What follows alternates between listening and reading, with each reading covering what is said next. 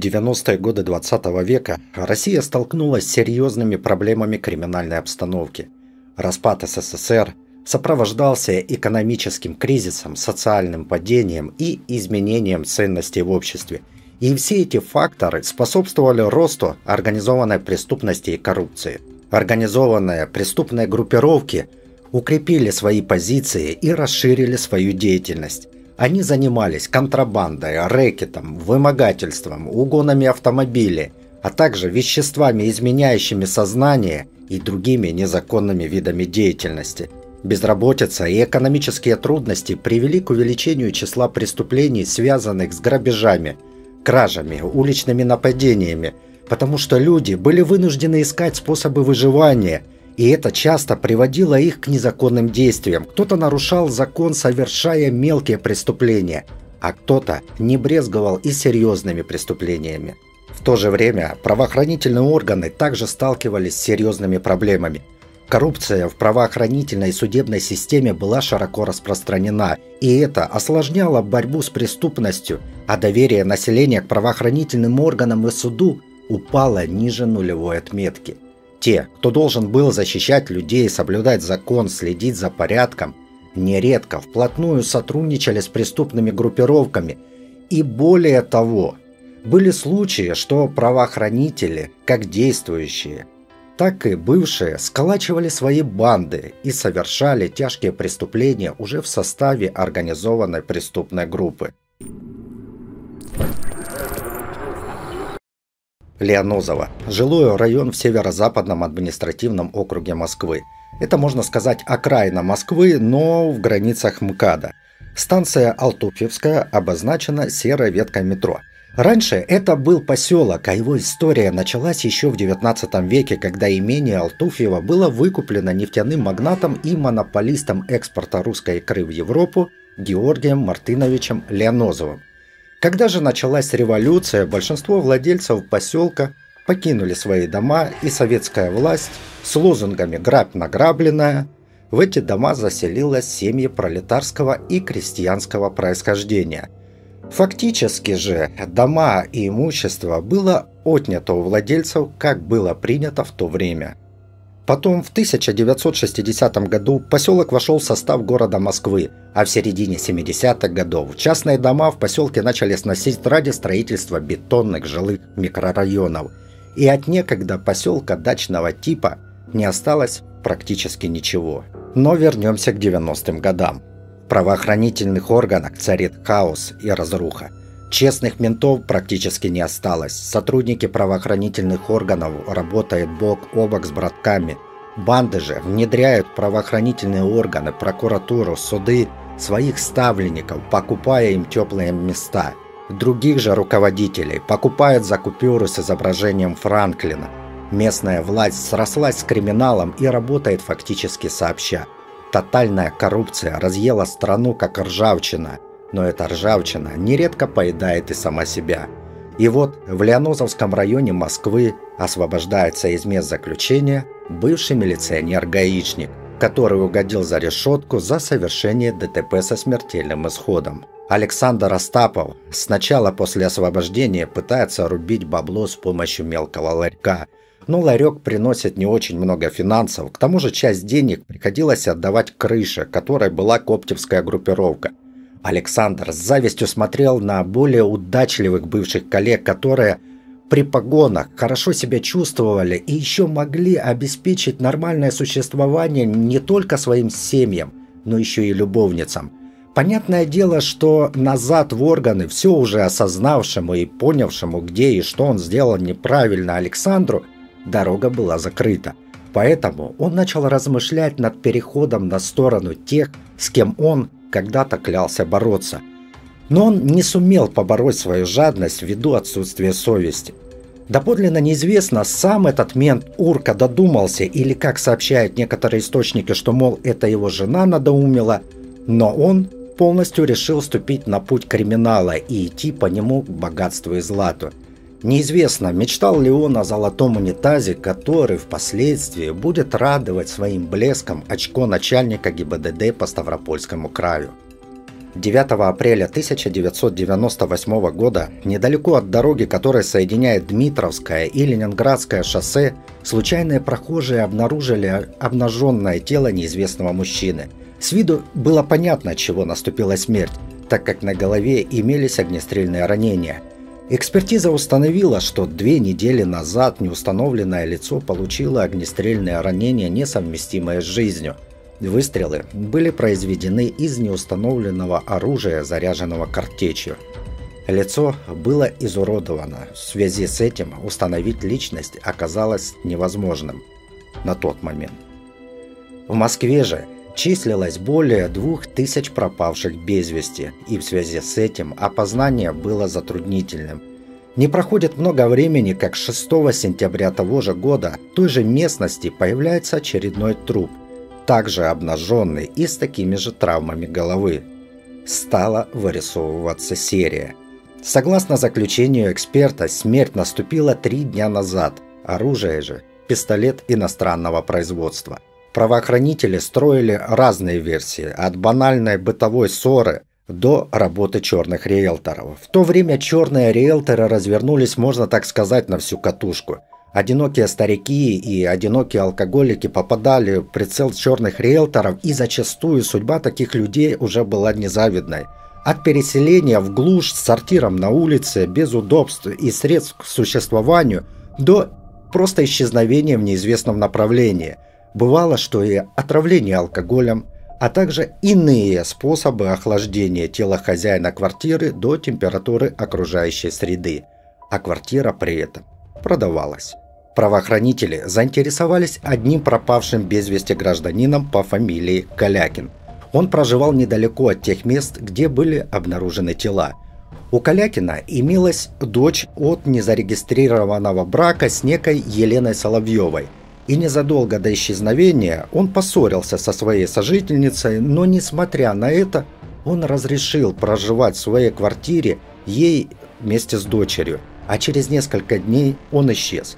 И вот бывшая любовь обратилась к участковому за розыском пропавшего. Однако участковый сообщил, так как пропавший Калякин имеет пристрастие к алкоголю, то искать его будут намного позднее, чем других граждан, и не принял заявление.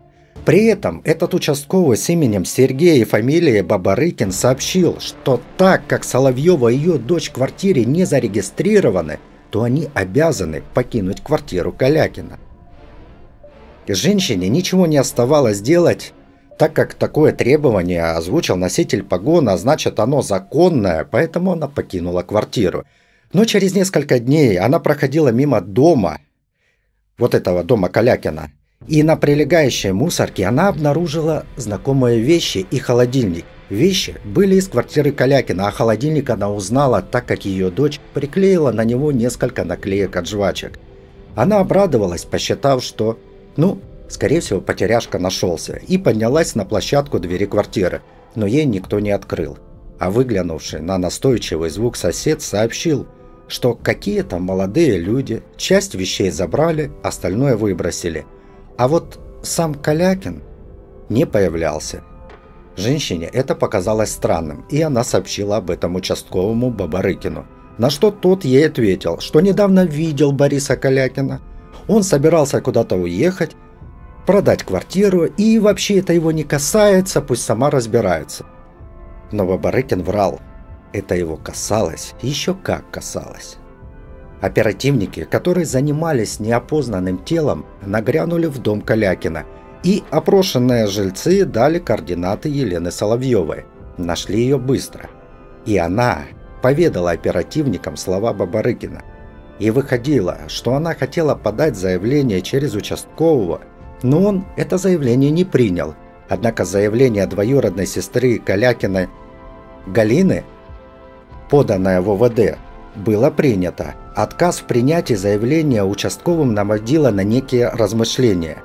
Надо было работать с двоюродной сестрой и выяснять детали, так как если дело было в квартирном вопросе, то Миниатюрная Елена Соловьева вряд ли смогла бы самостоятельно провернуть это дело.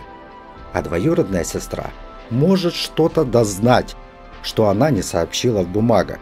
Найти ее не составило особого труда, и ее рассказ был удивительным. Галина Калякина встречалась с Бабарыкиным, когда выходила из УВД, в тот день, когда написала заявление. И этот Бабарыкин сообщил ей, что поскольку квартира поставлена на учет как притон, то лиц, ведущих подобный образ жизни, милиция не начинает разыскивать сразу, а только по прошествии определенного количества времени. Но он сам будет лично держать руку на пульсе и будет разыскивать его. Выходило, что обе женщины говорили правду. Бабарыкин просто врал обеим, и искать он никого не собирался. Проверили квартиру. Квартира, как притон, не числилась. Опять вранье. Поехали опять к соседям. Соседи негативно высказались о проживании Калякина в квартире и о том, что он шумел во время своих загулов, мешая окружающим. Но пара человек вспомнила, что в последний раз они видели Калякина вместе с участковым, вот этим Бабарыкиным, и они выходили вечером из подъезда, вдвоем. Все сходилось на участковом. Надо было поплотнее поработать с этим гусем – и побеседовали с Шакаленком, ну так как до оборотня в погонах он не дотягивал. Он свое участие в исчезновении отрицал, мол, да, действительно, в тот вечер он хотел устроить Калякина на работу, так как он доставлял ему немало хлопот на постоянное пьяное оргии, вот эти вот жильцы, соседи жаловались. Однако Борис отказался от предложения и, наверное, где-то от него скрывается – но предъявить участковому было нечего. Калякин все еще числился в потеряшках.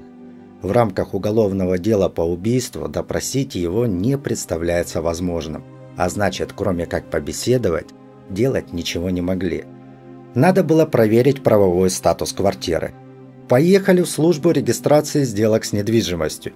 И, как и предполагали, собственник квартиры сменился – Теперь квартира официально числилась за некой Орловой.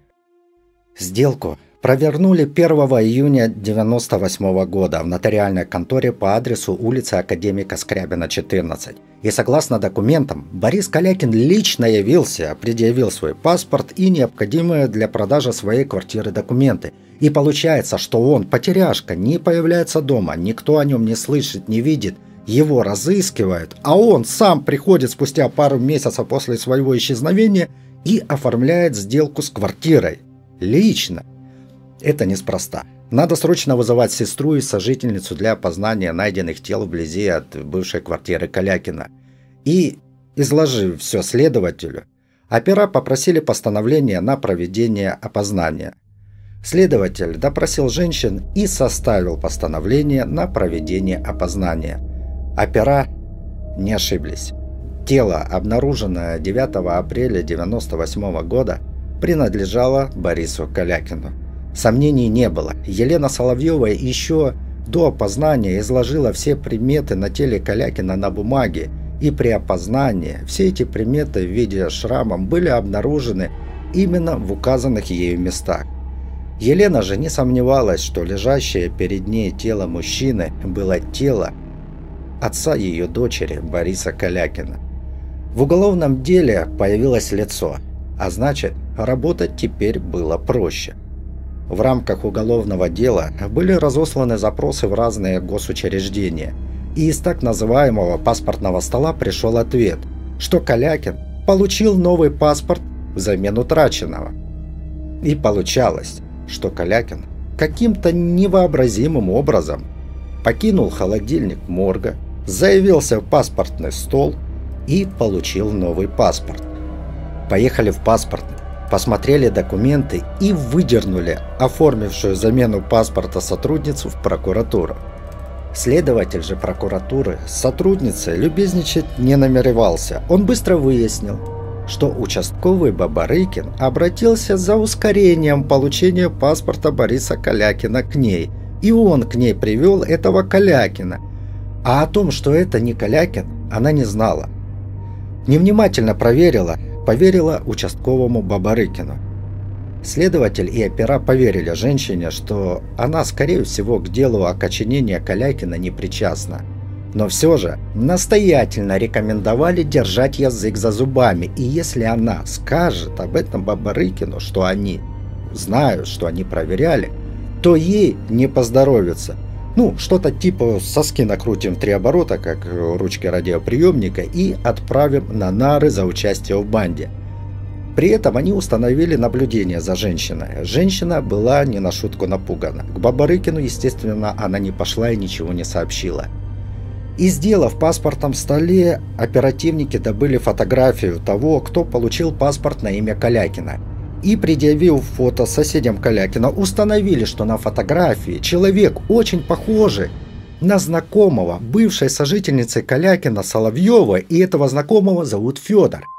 И получалось, что Соловьева, Бабарыкин и ее знакомый некий Федор действовали совместно – но прежде чем зажать Коки Федора на допросе, незаметно для самого Федора его показали сотрудницы паспортного стола, а та с уверенностью сообщила, что это не тот человек, который приходил с участковым за паспортом на имя Калякина. Да, лицом похож, но по комплекции он сильно отличается.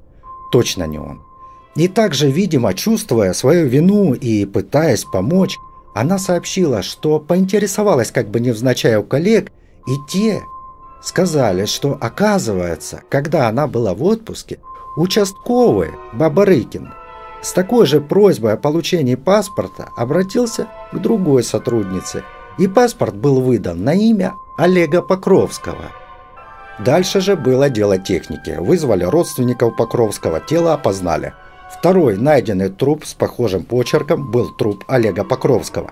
Квартира Покровского была продана самим Покровским во время нахождения самого Покровского в холодильнике местного морга. Несколько месяцев работы над делом результата не дали. Участкового задерживать не стали. И причина этого неизвестна, но я не думаю, что прокурорские как-то пытались отмазать этого участкового было, скорее всего, что-то другое. Возможно, что не хватало доказательств, так как один свидетель, ну пусть будет два свидетеля, э, два свидетеля оформления паспорта на имена умерших. Но и то, это сделали работники паспортного, а не сам Бабарыкин. Э, кстати, кто не знает, в то время не Следственный комитет э, вел расследование по таким делам. В то время Следственного комитета вообще не было. И дела, которые сейчас расследует Следственный комитет, расследовали следователи прокуратуры. И вдруг, неожиданно, в августе 99 -го года оперативники получают информацию, что в квартире на улице Абрамцевская, дом 3, у некоего Остапова находится арсенал различного оружия, и бродит он в районах Леонозова и Дегунина – Всегда при себе он имеет оружие и служебное удостоверение сотрудников милиции и Тимирязевской районной прокуратуры города Москвы. Задержали его в подъезде со стволом на кармане, а потом нагрянули к нему с обыском. И во время обыска были обнаружены копии документов на квартиры, хозяева которых скоропостижно скончались. Так пишут во многих источниках. Я же думаю, что было не совсем так. С чего бы эта опера, приехавшая за арсеналом оружия, вдруг обратили внимание на копии документов? Зачем им копаться в документах, если они нашли уже стволы? Скорее всего, оперативники, работающие по делам вот этого Калякина и Покровского, знали, что конкретно нужно искать, а оружие – это так, сопутствующее дело – Ибо каков шанс, что оперативники, расследующие убийство, поедут на обыск по оружию, если нет иных там данных, подозревают, что сие оружие уже где-то участвовало в нехороших делах. И вот в ходе обысков были обнаружены печати Тимирязевской прокуратуры, паспортных столов ОВД Леонозова и Восточная Дегунина, различных государственных учреждений, нотариусов – паспорта и свидетельства о рождении, доверенности, временные удостоверения личности, а также документы на квартиры в районах Северного и Северо-Восточного округов Москвы. На допросах задержанный Остапов утверждал, что оружие – это коллекция, и остальное тоже коллекция. Но эксперты, проверив оружие, выяснили, что итальянский пистолет использовался при умерщвление Покровского. Также был обнаружен ствол, похожий на тот, который использовался в деле Калякина. Но точно утверждать этого было нельзя. Но Остапов категорически отверг обвинения и отказался давать показания. Правоохранители начали проверять связи Остапова, и тут, как фонарный столб, начал отсвечивать участковый Бабарыкин. И оказалось, что Остапов и этот Бабарыкин чуть ли не лучшие друзья. Все остальные участники банды были вычислены довольно быстро. Установили некоторым наблюдение и прослушку, и члены банды оказались, как бы это сказать, тупоголовыми, туповатыми. Они по телефону выболтали и сдали всех. И это впоследствии помогло установить все остальные эпизоды преступлений этих черных риэлторов. Начались задержания. И были задержаны Андрей Волков, 1967 года рождения, среднее образование безработный. Александр Масин, 1969 года рождения, место жительства город Чехов, высшее образование, офицер запаса, женат, имеет дочь. Ранее судим за грабеж, приговорен с 6 годам и двум месяцам лишения свободы. Свое отбыл. Кличка Чеховский.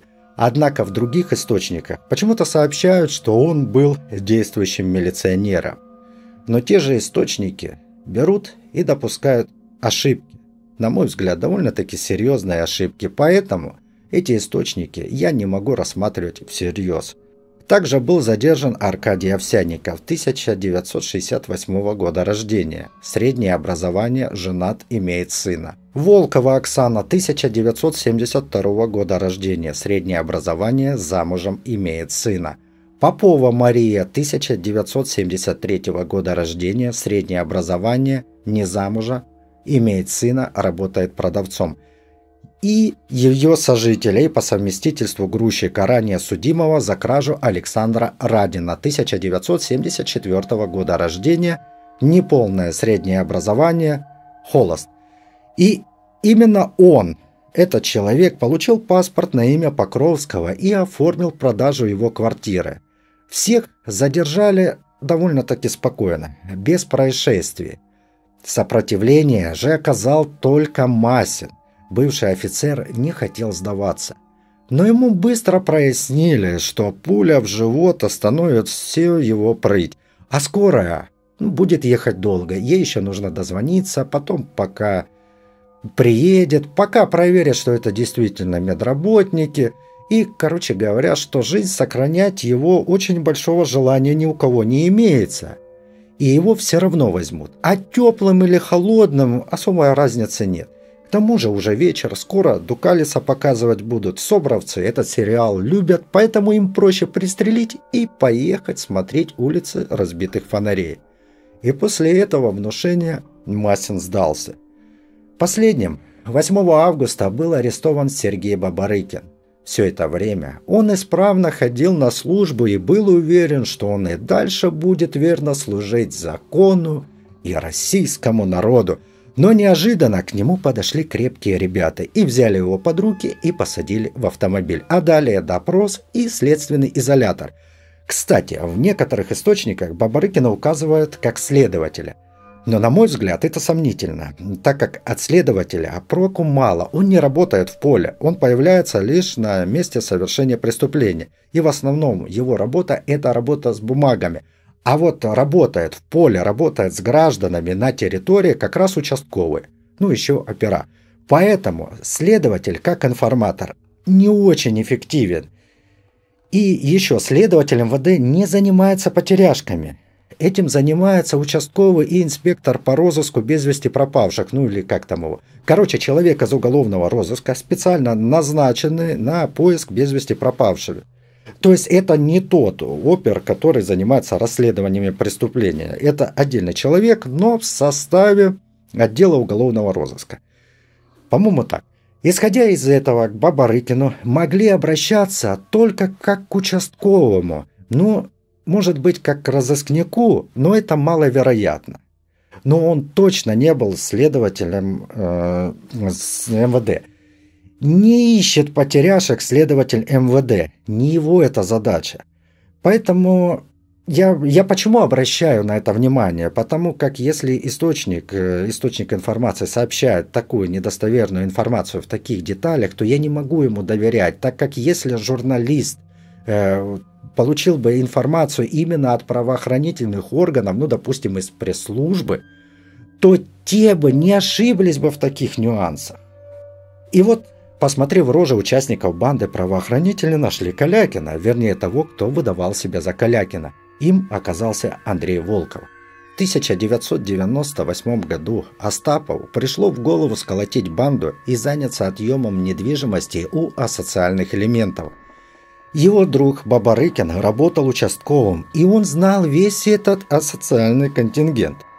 Калякина подсуетил Бабарыкин, но им нужен был еще один человек – который должен был заключить сделки от имени Калякина, и на эту роль был приглашен Андрей Волков, их общий знакомый. Участковый Бабарыкин вечером пришел к Калякину и под предлогом трудоустройства на лесопилку выманил его на улицу, выманил его из квартиры, но отвез его не на лесопилку, а на окраину леса, где их ждал Остапов. Вытащив Калякина из автомобиля, они принялись его избивать, а когда Калякин не предпринимал уже попыток подняться и недоумевающе спрашивал глазами, мол, за что, Остапов и Бабарыкин по очереди отправили по пуле в голову Калякина. Затем они его раздели и уехали. Квартира Калякина была продана за 13 тысяч долларов США – как выяснилось на следствии, изначально Калякина валить не собирались, но когда Калякин рассказал, что собирается признать отцовство на дочь и заселил дочь с матерью квартиру, действовать необходимо было быстро. Второй жертвой был Покровский. В его устранении участковый Бабарыки не участвовал, а только помог сделать паспорт. И в августе 98 года новый член банды Сергей Мясков по кличке Очкарик, откуда он взялся, доподлинно неизвестно, так вот он подыскал на роль жертвы своего знакомого Олега Покровского, и, который имел квартиру по адресу Новгородская, 31. Мясков, придя побухать к Покровскому, похитил у него документы, когда Покровский пьяным уснул, и передал эти документы Остапову. На следующем этапе руководитель привлек свою знакомую Марию Попову. И вот в начале сентября она связалась с Покровским по телефону и сообщила, что она нашла его утерянный паспорт. Затем Мария пригласила Покровского к себе домой по улице Абранцевская, дом 16Б. Встреча оказалась очень приятная, так как там находились приятные, отзывчивые люди, дружелюбные, можно сказать и Олега усадили за стол и напоили его водкой. И после того, как Олег сильно опьянел, его вывезли за пределы Москвы, где Остапов и Овсянников его расстреляли. В декабре 1998 года участковый Бабарыкин подыскал очередную квартиру, но в этот раз в квартире проживали двое – отец и сын Москалевы – Отец был инвалидом второй группы, сын же был просто собутыльником отца и пропивал его пенсию, изредка перебивая заработками. К делу решили привлечь бывшую жену Андрея Волкова Оксану. И сразу, после Нового года, пока Москалевы не вышли из этого алкогольного полукоматозного состояния, к ним пришли Бабарыкин и Остапов вместе с этой Волковой, которую представили соцработникам – которого якобы отправили присматривать и помогать вот этому Москалеву старшему, инвалиду. Сначала мужики не поняли всевеликой щедрости государства, но когда соцработница начала таскать водку с закуской, алкаши растаяли душой к ней. И четыре дня она таскала им алкоголь и не могла застать, когда те заснут. И вот на пятый день, выпив при ней, алкаши уснули – и тут Оксана порвала на себе одежду и начала орать, что, мол, ее оттарабанили под хвост. И сделал это Москалев-младший. Через минуту в квартиру заявились Остапов, Масин и Мясков. Они представились оперуполномоченными ОВД Восточная Дегунина. Сына повезли в опорный пункт ОВД по адресу Дубнинская, 34, где находился служебный кабинет участкового Бабарыкина. Там Москалеву предъявили ультиматум. Или они с отцом передают собственность Волкова их квартиру, или возбуждают уголовное дело и отправляют его на нары. Москалев-младший тщетно пытался убедить, что, ну, при всем желании физически он просто не мог ужалить Оксану, так как у него грыжа в области паха. В связи с этим он отпердолить ее ну никак не мог. Но это не помогло. К 25 января Квартиру приватизировали и были собраны все документы для ее продажи. И квартира была продана. А на откуп Москалевым предоставили старую избу в деревне Незденова Кимского района Тверской области, где через несколько месяцев Москалев-старший сошел с ума, а младший угорел в покосившейся бане. При расследовании Мясков пел как соловей. Он сотрудничал со следствием и чуть ли не заливался слезами раскаяния, поэтому ему изменили меру пресечения на подписку о невыезде. Однако тот погиб в пьяной драке, не дожив до суда. Причем избили его довольно жестоко. Преступников нашли, но те сослались на вспыхнувшую личную неприязнь. Логика, конечно, ясна. Лучше сказать, что просто зацепились, поругались, подрались, и вот так случилось, чем рассказать правду и заехать на нары как участники банды, либо как киллеры. Хотя, возможно, это и была просто пьяная драка обезумевших пьяных быков. Расследуя дело, правоохранители выяснили, что они ошиблись в первоначальных суждениях. Оказалось, что Калякин был отнюдь не первой жертвой банды. Первой же жертвой стал пенсионер Игорь Афанасьев, проживавший на той же улице, что и Калякин. С ним расправились в Подмосковье, в другом районе, поэтому он и не попал в поле зрения правоохранителей. Просто не соединили правоохранители жертв в единую цепочку действий одной и той же банды – также правоохранителям, расследующим дело риэлторов, не было известно и о пенсионере с Новгородской улицы. Это улица, на которой жил Покровский. Бандиты его также вывезли за город и там расстреляли. Тело оставили на обочине дороги, просто присыпав землей. Также в деле появился еще один фигурант. Это участковый Леонозовского ОВД Евгений Жбанов, который помогал, активно помогал банде. Появились и новые жертвы, трупы которых долго не удавалось опознать. Это были Сергей Степовиков, Вера Пожарова, Анани Гардин и Лариса Иванова. Впрочем, последнюю вряд ли стоит жалеть, так как она сама была активным членом банды, она была наводчицей. Но в итоге ей помогли остыть ее же кореша-подельники, перекрыв доступ воздуха, а квартира ее была продана. Но тут, как говорится, собаке собачья Следствие установило, что Андрей Волков не участвовал в расправах, а только участвовал в получении паспорта и подписании вот этого договора купли-продажи квартиры. Также он активно сотрудничал со следствием и было решено его отпустить под подписку о невыезде и надлежащем поведении. Но то ли от радости, то ли еще по каким причинам, но эксперт установил смерть в результате отравления алкоголем. До суда не дожил. Третьим отправился кормить червей Аркадий Овсянников. В СИЗО его настигла сердечная недостаточность. Следствие продолжалось. Участники банды были уверены, кто и за что их сдал. Оказалось, что работа по алкашам и их квартирам не угомонили Остапова и его кентов, кентов в погонах. Участковые почувствовали себя крутыми бандюками, прям чуть ли не мафией, и совершили ограбление – в результате которого добычей оказались э, 3 тонны красной икры. А вот икра оказалась непростая, а принадлежащая одной из московских группировок, криминальных группировок, которая, правда, не стала устраивать разборки со стрельбой, а вот сдать ментов это не западло. А поэтому пошел Шептун и нашептал операм о банде участковых. И по ходу следствия и появления новой информации – этот информатор продолжал сливать и других милиционеров. И вот под следствием, а потом и в суде оказались милиционеры. Жбанов, Баранов, Бережной, Сапин, Маньжов. Подсудимых также оказался и участковый Виктор Шемякин, который клялся и божился, что он, ну, он не участвовал и знать не знал, что происходит, а информации он поделился с Бабарыкиным и понятия не имел, как Бабарыкин эту информацию использовал. Присяжные ему поверили, и тот на радостях чуть не расплакался. И, обратившись к присяжным, сказал «Спасибо всем, я за вас буду молиться». И Шемякин, уволенный задним числом, восстанавливаться на службе не стал и уехал с прежнего места жительства. А соседям своим сообщил, что это вынужденная мера, так как на него будут смотреть как на преступника.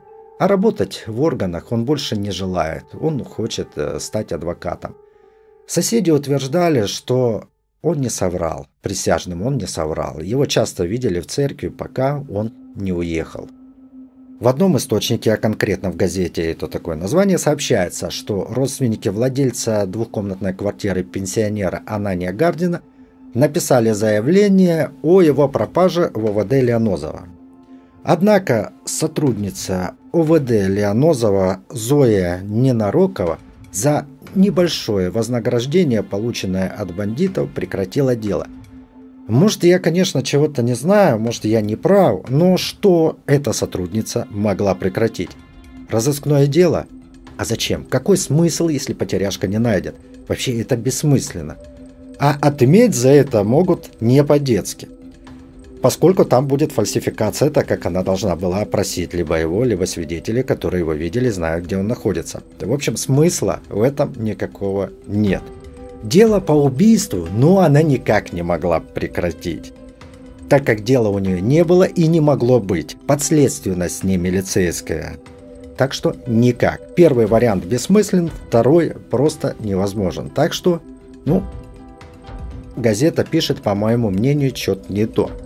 Сам же главарь банды, понимая, что выкрутиться теперь уже не удастся, некоторые подельники раскаивались, пели как соловьи, сотрудничали со следствием и судом, и он решил отъехать в больничку и имитировать психическое заболевание. И он берет и откусывает себе часть языка. Ну, хочешь в больницу, да пожалуйста. Дело его выделили в отдельное производство и направили в больничку. Сергея же Бабарыкина осудили на 14 лет лишения свободы. Рецидивист э, Александр Масин приговорен к 10 годам. Оксана Волкова осуждена на 7 лет лишения свободы и по 5 получили Маша Попова ее пихарь Саша Радин. Однако бывший участковый Бабарыкин, уже отбывая наказание от другого суда, получил 19 лет. Остальные милиционеры получили от 8 до 23 лет заключения.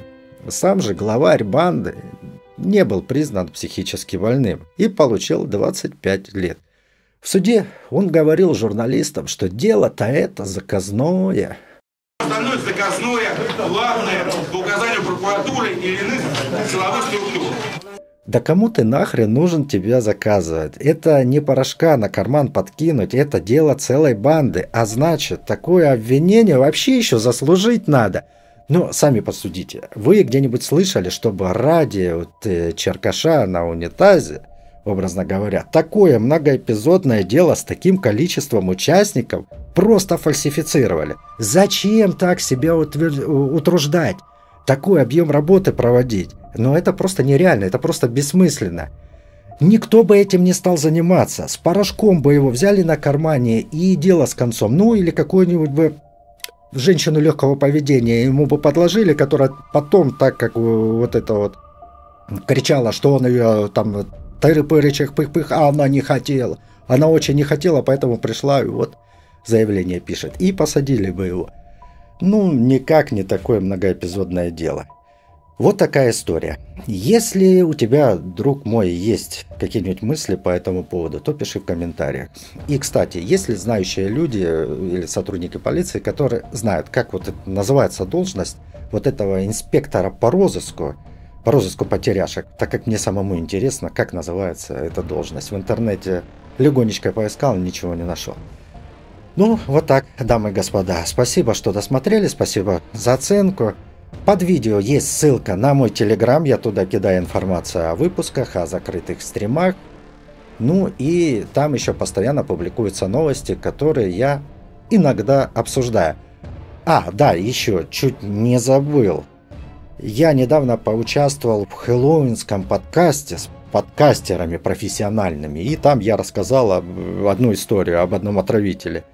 Ссылку я оставлю в описании, если интересно, то послушайте меня в роли подкастера. Ну и других ребят послушайте и оцените. Но прежде всего оцените меня, мои потуги. Что получилось? Так как я, не знаю, себя не чувствую подкастером. Мне кажется, что без картинки как-то оно вот как-то не так. Ну, на этом все. Всем пока. До скорой встречи.